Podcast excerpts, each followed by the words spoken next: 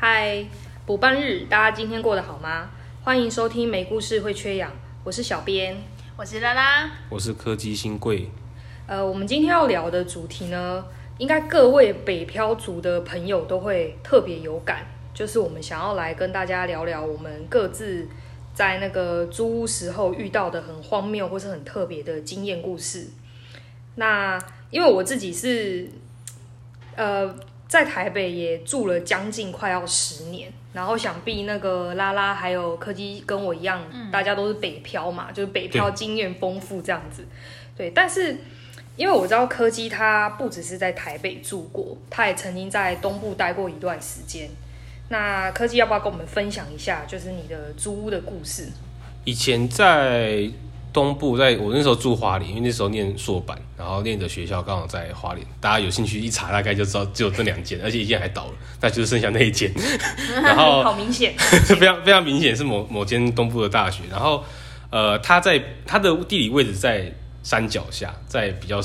其实说穿了就是比较乡下的地方，没有离市区非常的远。然后我住的房子就是在租屋处就在田中央。然后房子跟房子之间大概都会隔个三四五块田，然后田里面还有牛，早上七八点就会被牛叫，大概是这样的地理环境，所以在那边做坏事的人通常都不太会被发现。我就曾经有遇过一个恶邻居，就是我才刚搬进去，然后我就处处被针对，我也不晓得为什么自己做到什么事，可能刚搬进去的时候，呃，声音比较大，然后或者是我好像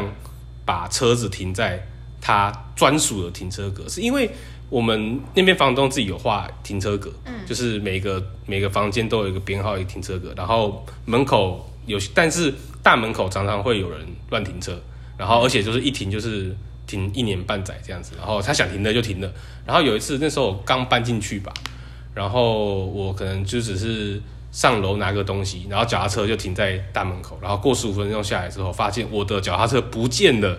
哎。然后会不见，就直接凭空消失安全帽啊，上面，然后上面的乐色篮子里面的乐色，然后整台车连车带帽子全部都不见。魔幻现实。然后我那时候心想，因为我没有锁，因为我我想说那个地方根本就不需要锁，而且我的脚踏车很破旧，是一个骑十年的老老铁马，这样就非常破旧，也不是变速的，是一个淑女车。然后我就打电话给房东说：“哎，房东先生怎么办？怎么办？”我的车被偷了，你这边有没有？我想插个嘴，房东是住在那一带附近吗？对，然后那栋他随时可以赶过来。他住他住附近，然后旁边田是他的哦。然后那栋房子是他盖的，然后他原本要盖来给呃中国游客。但是后来中国游客不来，他就拿来租学生。哎，我好像听过这个故事。通常都通常都是附近房子都是这样，就原本是民宿改成房子这样。然后房东先生反而很兴奋，说什么有小偷？我那那那里，我 我现在去看，我现在去看。很兴奋吗？然后他非常的兴奋，他带着房东太太，带着他大儿子、二儿子，还有带着他哥哥，还带他弟弟。没事是不是？就像工作，就真的非常闲事，就是他们没什么事情。然后结果过不到半小时，他就领了一狗票人，然后笑笑盈盈说：“哎，在那里？在那里？在那里？”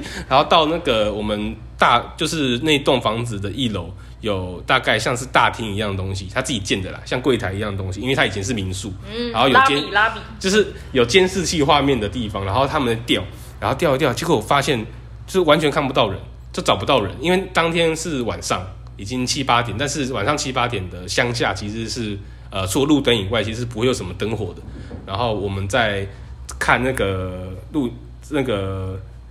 监视器的时候，就是只隐隐隐约约看到有一个黑影，不知道从哪边窜出来，然后把我的脚踏车扛起来扔到田里面，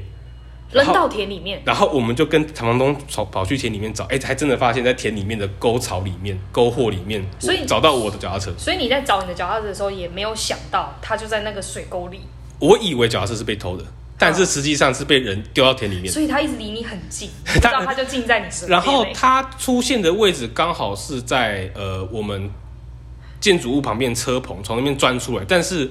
呃也不确定是不是外面人，但合理怀疑是住户。然后房东先生只笑笑说：“哎呀，就是呃我们这边邻居啊，可能都比较不好惹。”我那时候心里想说：“ 什么叫比较不好惹？对啊，太轻描淡写了吧？我做错了什么事？”他说：“哎，那以后你停车就乖乖停啊，不要乱停，好不好？”然后我心想说，好好，那那那算我的错。你也没车了，哎，我丑一，我也没车，哎，有 有车有车，有捡回来了只是我的那个车骨全部都歪掉了，我车车轮我就拿去修啊，修了大概七啊八百块，就是十年的老车，然后再修一次，然后修它车轮，因为车轮整个被变形，整个砸坏了这样子。然后但从此之后，我的车停车格啊，或是我的脚踏车就常常会出事，比如说有一次我一早你说连你停在你自己专属的停车格也会被也会出事，对，因为那个我车子很显眼，就又旧又破，然后而且因为又可能是住户的关系，所以他一看就知道说，哦，原来你是这间房子的，嗯，你是这栋房子，那以后我就整你。所以呃，往后我的车子就一直被塞垃圾，就只有我这台车被塞垃圾，然后或是塞尸体，因为我们那边附近会有蛇啊、鸟啊什么的，老鼠之类的，然后常常就会有呃老鼠尸体或鸟尸体出现在篮子里面。嗯，而且是可能上面埋的是饮料杯，然后说，哎、我我看到说，哎、剥开是。不是呃饮料杯了，妈的白痴哦、然后一拿开，哦，老鼠尸体这样子。那那你有好可怕。你你会吓一跳，还是你到了后面就很认真在辨认动物？一开始吓一跳啊，到哎呀，这个是什么鸟？一开始吓一跳，到后来是可以辨认说，哎、这个是赤腹东，这个是 赤腹松鼠，然后这个是零食，哦，好这很少见的，应该是路莎他捡来丢过来的。然后到后来我已经完全可以辨认是什么动物了。好像也蛮好的。呃，大概最惨的一次就是轮胎被扎破。嗯，然后就发现被砸破，然后或是我的停车格直接出现一大袋垃圾，或是三四代，然后里面甚至有对方的呃药局开的药，上面还要写名字，然后我一气，开的药？他，也很大胆，他也很大胆，直接把垃圾丢到我的那边，而且里面有他的个资，就是药袋上面有写他的名字某某某这样，然后我就很但但你有确定丢垃圾的跟一开始弄你脚踏车的是同一个人？因为我有去问，我去我因为我想说，搞不好是学生，搞不好是我同个学校的学生，可能是大学部的，我就直接拍照，然后去校方去检举，就说啊，在因为其实学校是要管呃学生外面租的状况，对啊，对啊，然后我去检举，然后去请学校处理，然后学校找到那个学生，然后那个学生不住那，他他不住那，他说他他不住那，嗯他住市区，然后就不知道那袋垃圾是从哪来的，然后好可怕哦。然后可是但是这是学校呃转达给我的资讯。那我也合理怀疑说啊，可是搞不好你来同学这边玩啊，或者其实啊你你不用住这边啊，或是你你你可以说不住就不住这啊，所以也不哦，算就是他的供词是不是真的。对，所以大概就直接这样子被针对一年，哼也太久了。就一年了，就是一他一直一年来一直可以收集到尸体，什么就有事没事可能就扔个垃圾或是扔个尸体这样子啊，那甚至有他就要惹你就对，就想惹我这样子，嗯然后但我我我就你变动物高手。一来是我变动物高手，我我渐渐会分辨动物；二来是其实我我心也蛮大的，因为那台车也蛮蛮旧的，嗯就损毁其实对我来说也没什么这样。结果后来反而是好像，当我发现诶、这个行为结束渐渐没有的时候，发现好像诶、那个某个租户好像搬走了，我就大概知道是谁了。然后后来发现哦那个住户好像是读在学很久的博士生。然后读了七八年了，然后压都没办法可能没压力很大吧，没办法毕业。然后，然后后来我跟房东先生在聊天的时候，他说：“哦，可能是他住这边住也好几年了，快七八年了。然后这停车格他有时候会用，嗯他可能觉得是他的东西，你不可以用这样子。但是他可能觉得你你是你算老几啊？怎么可以停我的地方？哦但是宣示一下主权，宣示主权，就好像动物一样。所以 在在一个充满绿意盎然的一个学校环境里面，我们学生的行为有时候也像动物一样。又拿动物示威，对像动物一样，然后拿动物示对威。，我在我心中，他那个邻居的形象就像一只老鼠吧，就是你接近他，他就，然后突然给你对你张牙舞爪这样子。对，所以我租屋经验大概比较有趣的是遇到类似这种恶邻居，其实蛮常遇到恶邻居，但是这个最有趣，就会送老鼠的，会送蛇送老鼠的，好像猫一样，对啊，还是他其实要报恩，要报恩给他一个老鼠。我帮他挡灾，他帮我报恩这样。但像那个科技遇到的是恶邻居嘛，我遇到的，我也不，我现在回想起来也不能说他是恶房东啦。不过当时我们遇到的是，确实是跟就是房东有一些有一些那个矛盾的地方。然后那个时候是我们那个哎、我们大几啊？大学二年级的时候。然后，如果两位有印象，就是应该记得大学二年级的时候，我我住在一个离学校有点远的地方。嗯，有。对，然后那个时候我们是五个女生一起住，嗯，然后我们是住一个家庭式的房子，这样。那我们其中四个女生，我我要给她们一些代号，就是我是小编嘛，然后我跟那个 A B C，A B C 吗？好，我就跟 A B C 三个女生，我们是同班同学，就同年，然后还有那个还有一个小花，小花她是我们的学妹，然后小花就是第五个人，这样我们就五个人一起住。然后就是呢，其实我们住的那一年就是一切都很好，嗯，然后房东也非常的热情哦，就是他们是一对夫妻，然后也是刚结婚没有很久，然后。这个热情指的是说呢，譬如说这个房东他就会跟我们说，他就会给我们最好的设备，就他电视也帮我们换新的啊，然后什么沙发什么也帮我们换新的，而且他电视是给我们很大的那种液晶荧幕，虽然我享受的时间不太长，但他给我们的设备什么都是最新的。然后这个房东还办那个烤肉会，你们知道这件事吗？就是把他整栋的那种，对对，就把那个整栋建筑，就是他他名下房子里面的那个住户的学生全部带去。沙伦烤肉啊，我也没跟到啊，气死我了。然后反正我我的室友们就是去跟一堆那个男男生们联谊，然后我都没跟到，好气好气。可能是其他气的，好棒。对啊对啊对啊，比系学会还要认真。就是理应该有理工，我有点忘了，应该也是理工类的吧。反正就是好好男孩这样啦，然后我就没跟到。好，这题外话。然后。就是一切都很不错，然后直到那个一年快过完了嘛，大二快过完了，然后我们就是开始要谈那个续约的问题。然后因为我有一其中我的那个我的室友 A，他就是下个学期他要去那个交换学生，他就是会离开一个学期，其实也没有很长，就一个学期，也不是一年。然后我们就想说啊，怎么办？因为我们。因为我们大家就是都都住在一起一年的，然后我们本来四个人就是本来就都认识嘛，然后我们就觉得说要临时找一个人来替补他那个空房，而且只有一个学期，好像也蛮难的。然后我的那个室友 A 就很阔气，他说没关系啊，因为是我要去交换的，那我就自己这学期的房租我就照付，因为他也不想造成我们的困扰。然后他就跟房东说，那我这个学期的房租也可以照付这样子。然后那个房东也说好啊好啊好这样，然后他就是有顺口问了房东说，那你可不可以可不可以帮我们打折？就是可能我付十一个月的房租就好了，就是一点折扣。然后那个房东也一口答应，然后这件事情都讲好了，就是房东也亲口答应了这样。然后结果后来不知道为什么又过了一两天吧，突然那个房东太太就传讯息就给我那个 A 室友就说，哎不租你们了。哦。就是不不让你们住，对，就是有点就是突然一夜一夜之间翻脸，对啊，就其实那时候已经快结束了啦，其实租期快结束了，我们就是要谈续约，嗯，然后突然那个房东太太又说不租你们了，就就是有点有点一翻两瞪眼那种感觉，然后我室友就觉得很奇怪，我的室友 A 就想说啊为什么，就是也不会拖欠你房租啊，我们就是我就是照付我那个房间的房租，然后。他们的说辞呢？对方的说辞就有点反复不定。他们就说：“其实我也不是要贪图你们的钱啦，可是可是你们这样子就空一间房在那边，也没有人住什么之类的。”嗯。然后后来还有一个问题是，哎，我刚才我刚才给他的代号是什么？小室友 A 跟小花。小花对不对？小花，A P C 跟小花自己忘记代号，因为小花是学妹嘛。嗯。然后小花她自己住的是套房，就是第第五间房间是套房。然后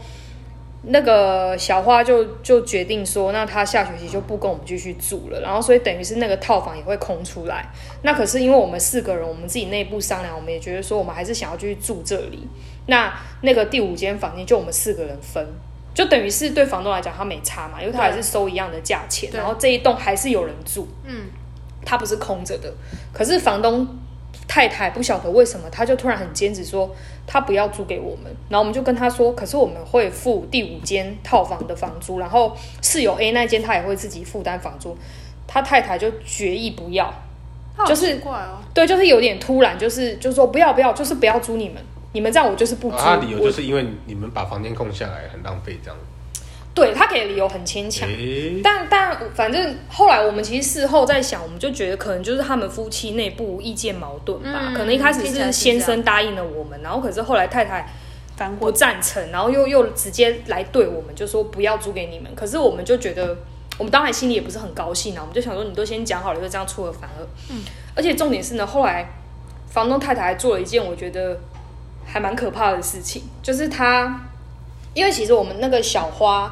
算是我们的室友 B 的妈妈介绍来的，就是他们两方的家长是有一点交情，然后所以才介绍他自己的女儿来跟我们四个女生一起住这样子。然后房东太太呢，她呃，她就是，哎、就是因为后来室友 A 嘛，他我们就是好像跟房东讲也讲不通，反正房东太太就一口咬定说他不要租给我们什么的，然后室友 A 就觉得也很无奈，然后他可能就跟他的家长讲到这件事情，然后室友 A 的妈妈就是有打给房东太太想要沟通这件事情，因为就是觉得说，哎，小朋友怎么是不是跟大人哪里沟通有什么问题，不然就是家长出面看会不会比较比较能比较能交谈，比较能协调这样。结果讲一讲，那个太房东太太就崩溃了，崩啊溃，她崩溃，她就是就是嗯是大哭的崩溃还是大怒的那种？都有吧，都有。就是就是他他后来呢，因为我们其实也不知道，其实我到现在也是不知道当下那个我的室友 A 的妈妈跟房东太太具体到底讲了些什么，但是因为我见过室友 A 的妈妈，就是她妈妈也是一个一个一个正常的大人，嗯，然后我我觉得谈房子这件事情也不至于谈到怎么样。对不对？不可能不至于谈到说，哎、我要我要杀你全家什么，也不可能这样吧？对，他就只是租一个租一个房房子而已。我觉得一般大人也不太可能因为这样子去去对房东太太做出什么事情。但因为房东太太就是讲完，就是跟我室友 A 的妈妈谈完之后，她就是可能情绪也不是很稳定，然后有点崩溃，然后她就打给我室友 B 的妈妈，然后她就哭着跟那个我室友 B 的妈妈就讲说，室友 A 的妈妈诅咒他，就是骂他三字经啊，然后诅咒他的小孩会怎么样怎么样啊之类的。然后因为那个时候房东太太已经怀孕了，嗯，就他们就刚结婚嘛，然后就怀孕了，然后。我们大家听到都都有点惊慌，就想说怎么会？怎么可能？就是我觉得我们再怎么生气，他们出尔反尔，我们也不可能去诅咒人家小孩。这件事情就是太太太罗生门了，就觉得不太可能。然后可是那个房东太太就非常的伤心哦，她就是跟室友 B 的妈妈就哭诉，就说啊，那个室友 A 的妈妈骂我什么什么什么什么，诅咒又诅咒我的小孩，骂我就算了，怎么可以诅咒我的小孩之类的。然后我室友 B 的妈妈就觉得哈好可怜哦，怎么会这样？因为因为我室友 B 的妈妈是一个非常有同情心的一个长辈，她她听到房东太太这样讲，那那一定的一定会觉得说哈她那么辛苦，他他好不容易盼来一个孩子，然后又承受这么多压力什么的。然后，所以室友 B 的妈妈就是心里可能也就也觉得这件事情，哎，怎么好像有点失控这样子？对，然后反正我们就也不晓得这件事情要怎么收尾。然后后来那个哦对，然后还有一件事情是房东太太也，这是房东太太的说辞，她说我的室友 A 对着她咆哮。就是他们在沟通这个租房的事情的时候，他说我的室友 A 对他态度很差，就是还对他大大叫、咆哮之类的。然后我们听到全部都很震惊，因为我们认识室友 A 很多年都没有看过他咆哮。我们想说，真的假的？你会咆哮？然后我室友 A，那你们问室友 A 的时候，室友室友 A 当然就很傻眼，他说我怎么可能会对他咆哮？我的分贝只到三十而已，我不对可能超过。因为第一个就是我们会觉得说租房这件事情。没有没有需要到我们对着一个长辈大喊大叫到咆哮，或者甚至诅咒他的孩子，真的没有到那个地步。然后第二个是我的室友 A 平常就是一个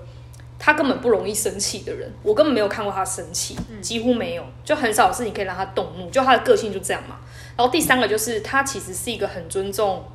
长辈跟孕妇的人，所以我也不太相信他真的会对着对着那个对真的会咆哮或者是骂三字经什么。我觉得我自己是相比较相信室友 A 的为人。可能语但我速比较快的时候，被人家解读成咆哮。对，我猜是可能房东太太当时比较敏感，哦，也许是这样。对，但这件事情其实也没有解决，就是到了最后我们也是只能搬走。嗯，然后但这边这件事还留下一个小小的尾巴，是后来我们要搬走了，然后室友 A 就请搬家公司把他的东西带走嘛，然后搬家公司好像就把他当时在睡的床垫一并带走了。嗯，然后等到我们已经搬走了之后，然后我的室友 A 还接到前房东的电话，就说：“哎、你把我的床垫也带走，我要告你。”就是他觉得那个床垫是他的，嗯，他要告他侵占之类的。那后来，哎、我我不太知道这件事后来怎么了，应该也是把床垫还给他吧。嗯，但反正这件事情就是后来我们最后也也没办法继续住，我们就只好搬走，然后就找一个新房子。但是感觉就是这房东太太很不理性，她到后面处理事情的方式都有点歇斯底里耶。对，我觉得她当时可能情绪状况，可能也需要一些需要一些空间吧，她就蛮敏感的。她可能怀孕的时候，可能怀孕的时候会心灵比较焦虑吧，还是他们已经有下一个房客了，想赶走。所以想我不知道哎、他赶走。我我认真不知道。可是他他那一栋确实是蛮夯的，就是有很多学生都都会去去租，有些有些状况可能是一来是搞不好他想涨，他想涨价，有可能然后但是又不好意思直接跟我们讲。对，而且你们之前租、租空房的状况的时候是便宜租的，所以其实他会觉得说，啊，我我比如说我我小孩都要出生了，我当然要涨一下下。啊，你们之前租那种这种便宜租的，我要把你赶走。其实我觉得这种事情也可以好好谈，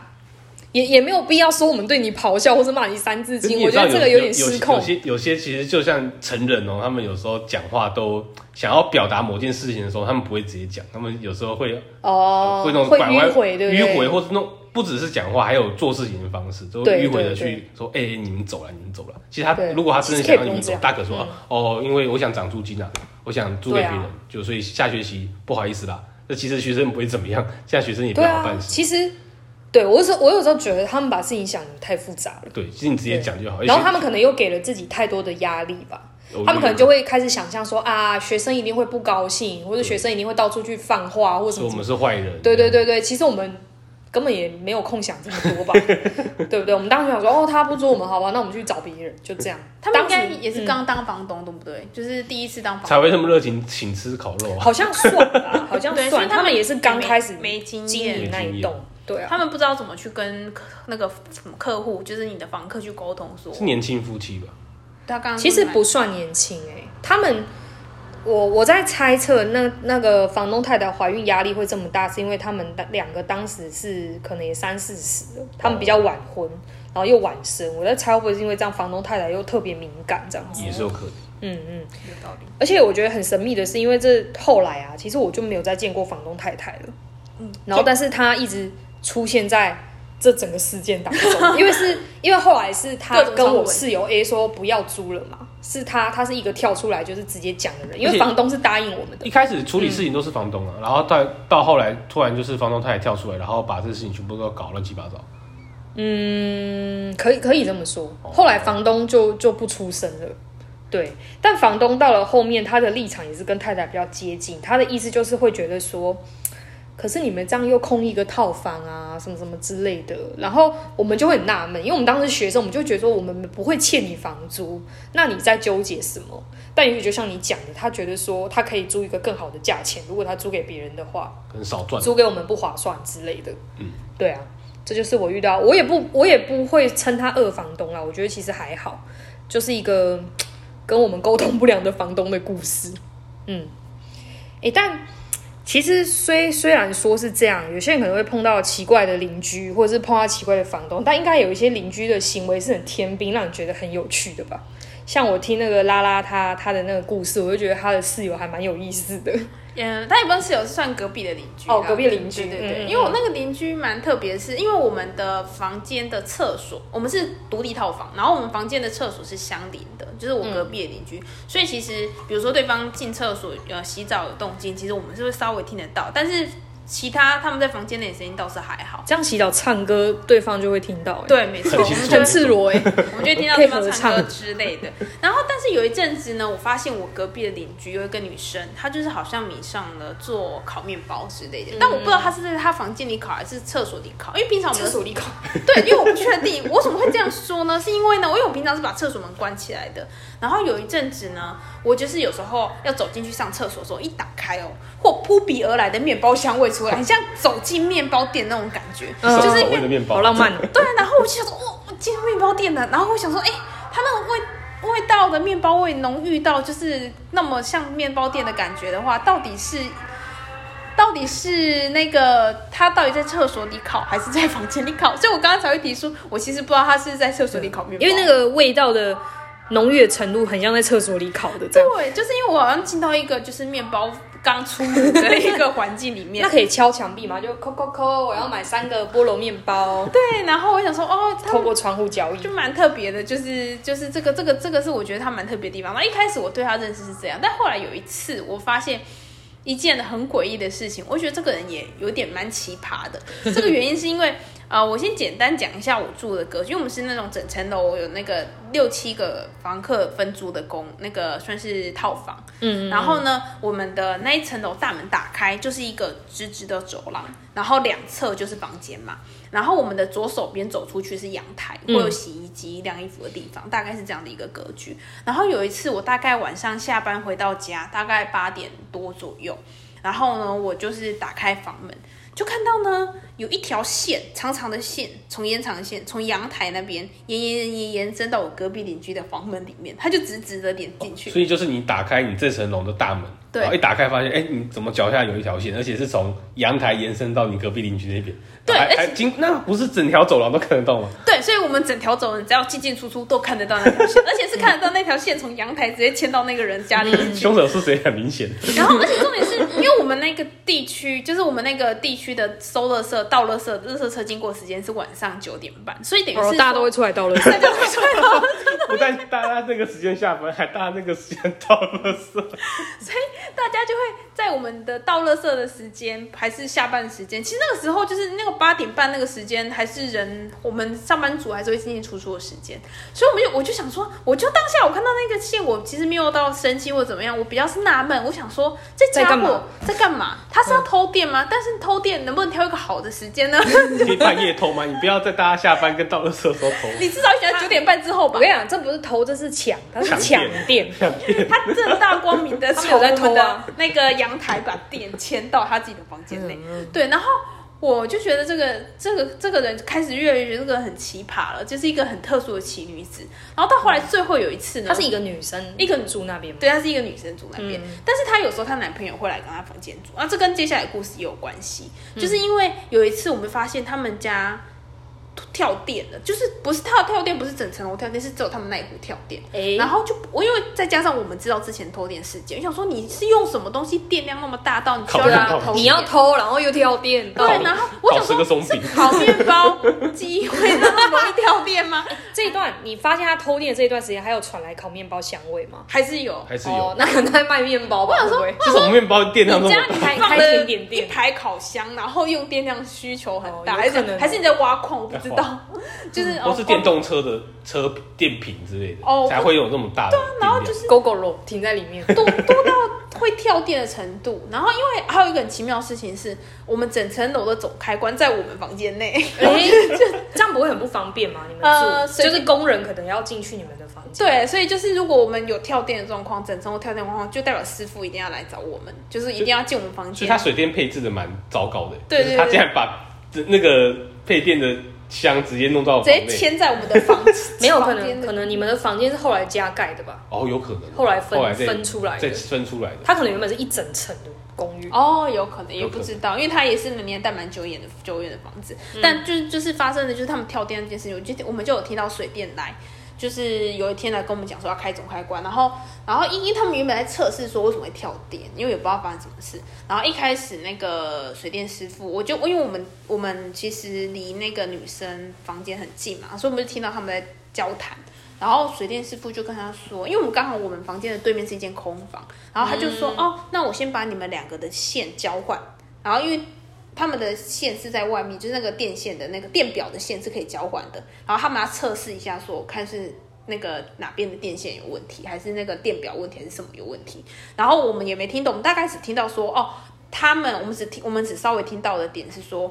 那个女生的房间跟我们对面的空房暂时交换了，然后他们测试完之后又交换回去，然后反正最后那个电是有恢复了。嗯，然后我们想说这件事就应该这样结束了吧，就没想到过了没几天，结果师傅给了他财富密码，感觉是因为呢，这个师傅呢，就有一天就跑来电那个水电师傅就跑来敲我们房门，就问我们说：“哎，那个你们隔壁有来找过你们吗？”然后我们就说：“嘿哎，都没有啊，这两天他都没找过我们嘛。”然后那个水电师傅就跟我们说：“你知道吗？那个隔壁那个人啊，他把他们房间的电表跟那个你们家对面的空房兑换呢、所以所以他就他就是就是是那个水电师傅原本暂时先把他弄回来，然后后来又把他重新接回去后，他又把他偷偷的把他劝举过来，他就可以省电费。对，因为等于是说他的电费就是连到空房，所以他的房间的电是都没有增加的，他用的是空房的那个。继续烤面包，对，然后我就想说，天才，天哪，他怎么做到这些？而且其实要做到这件事，因为一个女生的其实身高勾不到那个东西，应该是有男生帮忙。然后我就想说她，因为她男朋友有时候会去她家住，我就想说会不会是她男朋友跟她帮忙。然后而且重点是那那个那个事件之后，那个女生就消失了，因为有一天早上，有一天早上，我就听到早上大概五六点，就听到我们家房门就是那个叮咣咣咣咣咣，就有好像她搬家的声音，然后我们也分不清楚是楼上还是隔壁，反正我听到说好吵，就想说怎么是有人在搬家吗？然后结果那一天过后过没多久，那个水电师傅就来找我们，就说哦那个因为那个女生不见，然后然后然后再加上那个换电的事情，所以他是先先换了电，然后过然后过了一阵子他就搬走了，他就不知道为什么，可能租约也到期，然后他就心虚吗？他就心虚之类搬走，我们不知道原因，然后这个女生就消失在我的生活中。但我觉得这个、这个邻居太奇葩，是是因为他搬走了，水电师傅去检查，才发现有这件事吗？嗯、也有可能，但我们就是例行检查那种感觉。对对对，我们不太清楚细节，但就是水电师傅有跑来问我们，然后因为他应该多问师傅一些细节。他想说，他他可能想说，如果他们家又跳电，应该会先来问我敲你们敲门房，问我们要不要开开总开关开开看还是怎样？因为之前水电师傅可能有跟他讲，我猜是可能因为空房嘛，空房不会有用电啊，房东可能有发现说，哎、奇怪，为什么空房有在运转？哦，而且那个运转不是一下下，而是很多。然后他就问水电怎么回事，然后水电一查发现，哎，怎么线又交换过来了？你有房东会发现吗？那有个水电结算的时候，结算的时候，哦因为那时候你说他刚好紧邻退租吧，对，那刚好是水电结算的时候啊，他就发现，哎，奇怪，怎么空房临时出了这么多电，然后你有所以他到最后还是没被抓到，他们不晓得吧？我们还是他被抓到才搬走？有可能，有可能房东。说：“你搞，你知道这什么请再回事吗？”然后他就：“哦，我要搬家了。”这样。被直接被赶跑。然后因为我们其实没有没有听到太多细节，然后房东也没有特别透露，因为我们房东是一个蛮和善的老奶奶，就可能房东感觉知道很多故事。他感觉，我觉得那女生就有点欺负那个房东的很好的感觉，然后就有点搞一些小花样哦，对啊，想说不会被发现。对，想说不会被发现或什么的。然后我就觉得，嗯，也是蛮奇葩的，就是听有听过二二房东、二邻居，但这种邻居也是我觉得这种邻居，就是天兵型邻居。对啊，你要说他二，好像也，那他会在八点半的时候签那个偷电的。他至少也是半夜十二点签吧。我觉得他不怕别人知道，他可能觉得他的邻居也不会对他，不会去检举他或什么，不会对他怎样。对啊，确实我也没去检举，因为我可能觉得，嗯、算了，就而且那个邻居也没有得罪你，不然你直接把给他断电，把插头拔掉，里面看什么东西跳电。电全部 啊，我。的烤箱。欸所以你是你等同是那个那一层楼的楼主哎、如果有邻居到垃圾的时候就，哎呀快小啊快小啊，你就可以断他电。如果你知道他是哪一房的话，你要你要跟大家收那个手续费啊，就哎、你想用电吗？对然后就跟他们收，收心情不好，打开那个打开那他们总开关，整排关掉。对啊，就说不付钱然后断电。水电说，哎、那个我们你这层楼电力有异常，我可以去你房间，不行，我三天后才回来，不行。然后然后那个全部的还是这样房子都来跪你这样，五百块五，百块一次，给我五百块，我就开门。谁叫你要把电弄在我房间，好像可以耶。对啊，你们就你就太老实了，楼主都给你财富密码了。这是我的财富密码隐藏 隐藏的隐藏版。管电，对，大概就是这样的一个故事。好了，我觉得北漂在外的各位应该都会遇到很多类似的，不管是房东啊，或是邻居啊，甚至是你自己的室友，就是会遇到各式各样的事情。不过我觉得最重要的可能还是要保护自己吧。对不对？就是在譬如说在跟房东啊，或者在跟室友签合约、谈事情的时之类之类的，就最好还是要呃保护自己，然后多多留证据这样子。还有自己不要变成那些奇怪的人。对啦，就是大家大家互相体谅，好不好？非法的事情就就不要做。对，好，那谢谢大家收听我们的节目，我们是没故事会缺氧，我是小编，嗯，我是拉拉，我是科技新贵。我们下次见喽，拜拜，拜拜。